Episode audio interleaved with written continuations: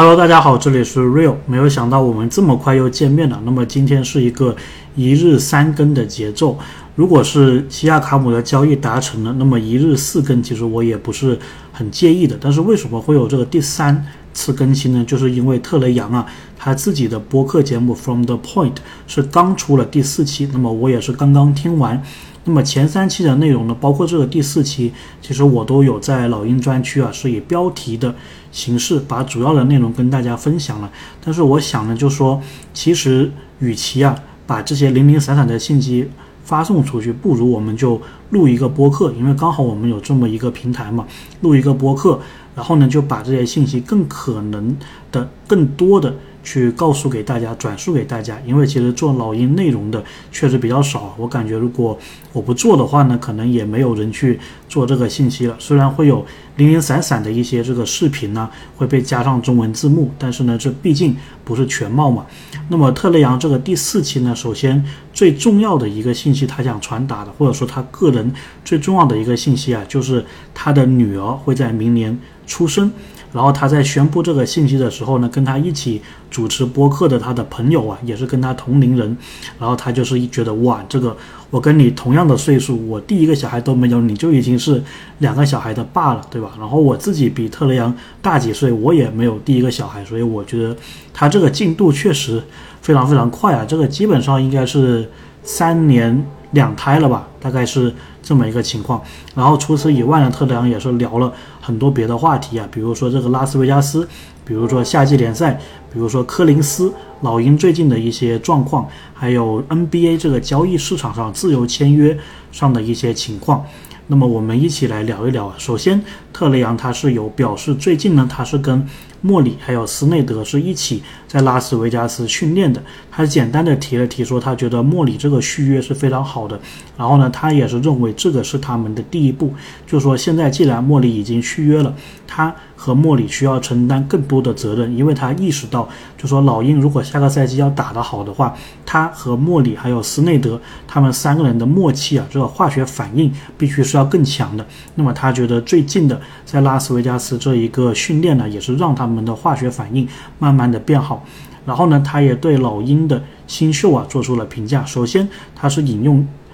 斯奈德的话，斯奈德呢就认为这一届的老鹰的新秀啊都非常的不错，是给出了高度的一个评价。然后特雷杨呢也是类似的一个观点。然后特雷杨还提到，他现在还不是很确定怎么样念盖伊的这一个名字。然后呢，特雷杨有谈到。老鹰目前的这么一个状况，然后他就说到说，当然我们是有年轻人进来，这个需要一点时间去磨合。然后他也认为新赛季啊，约翰逊会有更多的一个出场时间。那么之前呢，这个信息是老鹰的记者说出来的。那么呢，老鹰官方其实应该是没有提这个信息的。所以特雷杨这样子一讲呢，感觉。也差不多可以证实了，就是说约翰逊新赛季可能有更多的一个出场时间。那么这个呢，我觉得是不跟西亚卡姆的交易是重叠的，因为呢，如果是没有西亚卡姆的交易，那么他在四号位更多时间，这个是我们都能预期到的。如果有西亚卡姆的这个交易，如果亨特走了，其实约翰逊也是可以打三的嘛，对吧？说或者说他可以三四摇摆。那么如果是这个情况下的话，他也是更多的一个时间，所以我认为是不矛盾的。那么特雷杨还有隐隐的暗示了一下，他说老鹰可能接下来会有一个大动作，不过让他们就是让我们呢拭目以待。所以他这个话说出来呢，我感觉哎，可能西亚卡姆这个事情就更加的有戏了。那么最后呢，他也是有回顾啊，就是他跟柯林斯的一个故事。然后他是说他很喜欢跟柯林斯一起打球的，因为呢很享受啊，就是接这个空中接力给柯林斯。然后特雷杨也回忆到说，他一八一九赛季刚进联盟的时候呢，他感觉到。他和柯林斯都是严格意义上，一八一九赛季是他们的第一个赛季，因为他感觉柯林斯的第一个赛季，也就是一七一八赛季的时候呢，柯林斯因为种种原因呢，打的并没有那么多，所以他觉得特雷杨他自己的新秀赛季的时候啊，感觉跟柯林斯是两个人一起这样的成长过来的。那么谈到柯林斯的这个交易呢，特雷杨也是觉得就说，呃。比较难过，因为喜欢跟他打球嘛，但是也知道这个就是 NBA 的一部分。当球队没有在赢球的时候呢，交易就是不可避免的一部分了。那么最后呢，特雷杨啊也是有谈到这个锦标赛的概念，因为其实当天拉斯维加斯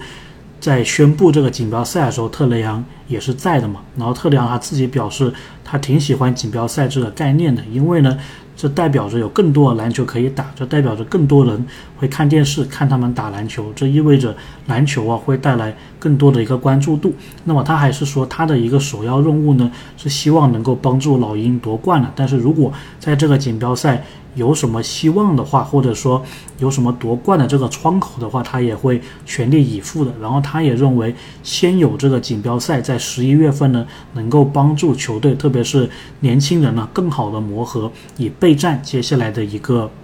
赛季啊，漫长的赛季。那么特雷杨呢，也有回顾下联的表现，然后他就说，其实现在联盟当中有很多的。新秀啊，他们可能刚开始下联的时候打得很挣扎，他觉得这个是很正常的。那么他有提到这个米勒布兰登米勒，就黄蜂队的这个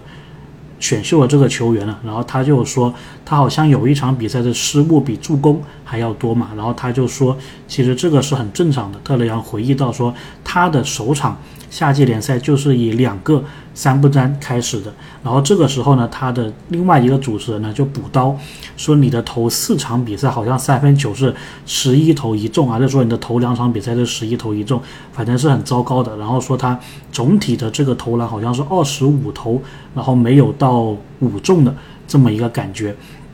然后呢，特雷杨也是回忆到我说，确实是这样。然后他想到当时在下联的时候呢，现在效力于骑士队的米切尔其实给了他很多的一个帮助啊，就是帮助他去克服说当时的一个沮丧的情绪。然后他也是说，他和米切尔其实是非常好的朋友，包括后面米切尔签约阿迪，特雷杨签约阿迪，这个当中也是有一定的联系的。然后呢，他也说到说杜兰特 KD 也是有。鼓励过他，在这个下联的时候，还是在接下来的时候，然后呢，大概的意思就是说，KD 和米切尔都告诉他说，这不会是你第一次打得很糟糕的时候，所以你得想办法去克服这一些。然后呢，特雷杨的这个朋友啊，就问说，你下联打得不好，或者说你平常打得不好的时候，肯定有很多网友的这个谩骂声嘛，你是怎么样处理的？然后特雷杨呢，他就是说，你必须得。经历这一些事情，你才能够战胜他们，才能够克服他们。所以呢，特雷杨也说，他是在这么多年的一个过程当中啊，看到有人骂他，他也就接受，然后呢，慢慢的就是表现的更好了。然后呢，他就讲到他对下联的新秀的一个建议啊，就说其实你不需要去太多的在意别人怎么样说你，你不需要太多的去想说你接下来要干什么，就是专注好每一天你的工作。每一天，然后你到健身房，你到球馆上，把自己的这个训练内容啊都淋漓尽致的展现出来，然后刻苦的训练就可以了。在每一天结束的时候，你看一下你当天有没有收获就足够了，不需要去想太远的一个东西。然后他也说到，NBA 的赛季也是如此，都是一天一天这样子过的，所以有时候不需要想太多。然后他也提到，如果可以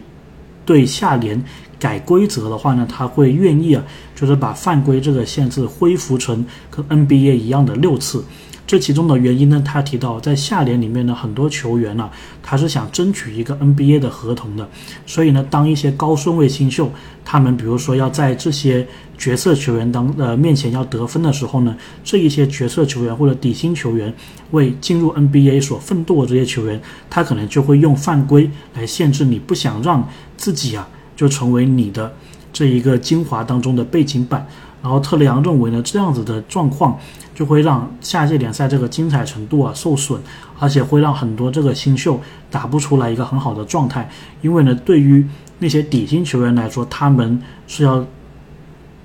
靠这个表现，对吧，去进入。NBA 的，然后他们也知道说，如果一场比赛有十次犯规的话，那么我用一两次犯规的代价让你少得分，让你少在我身上得分，这个也是不错的。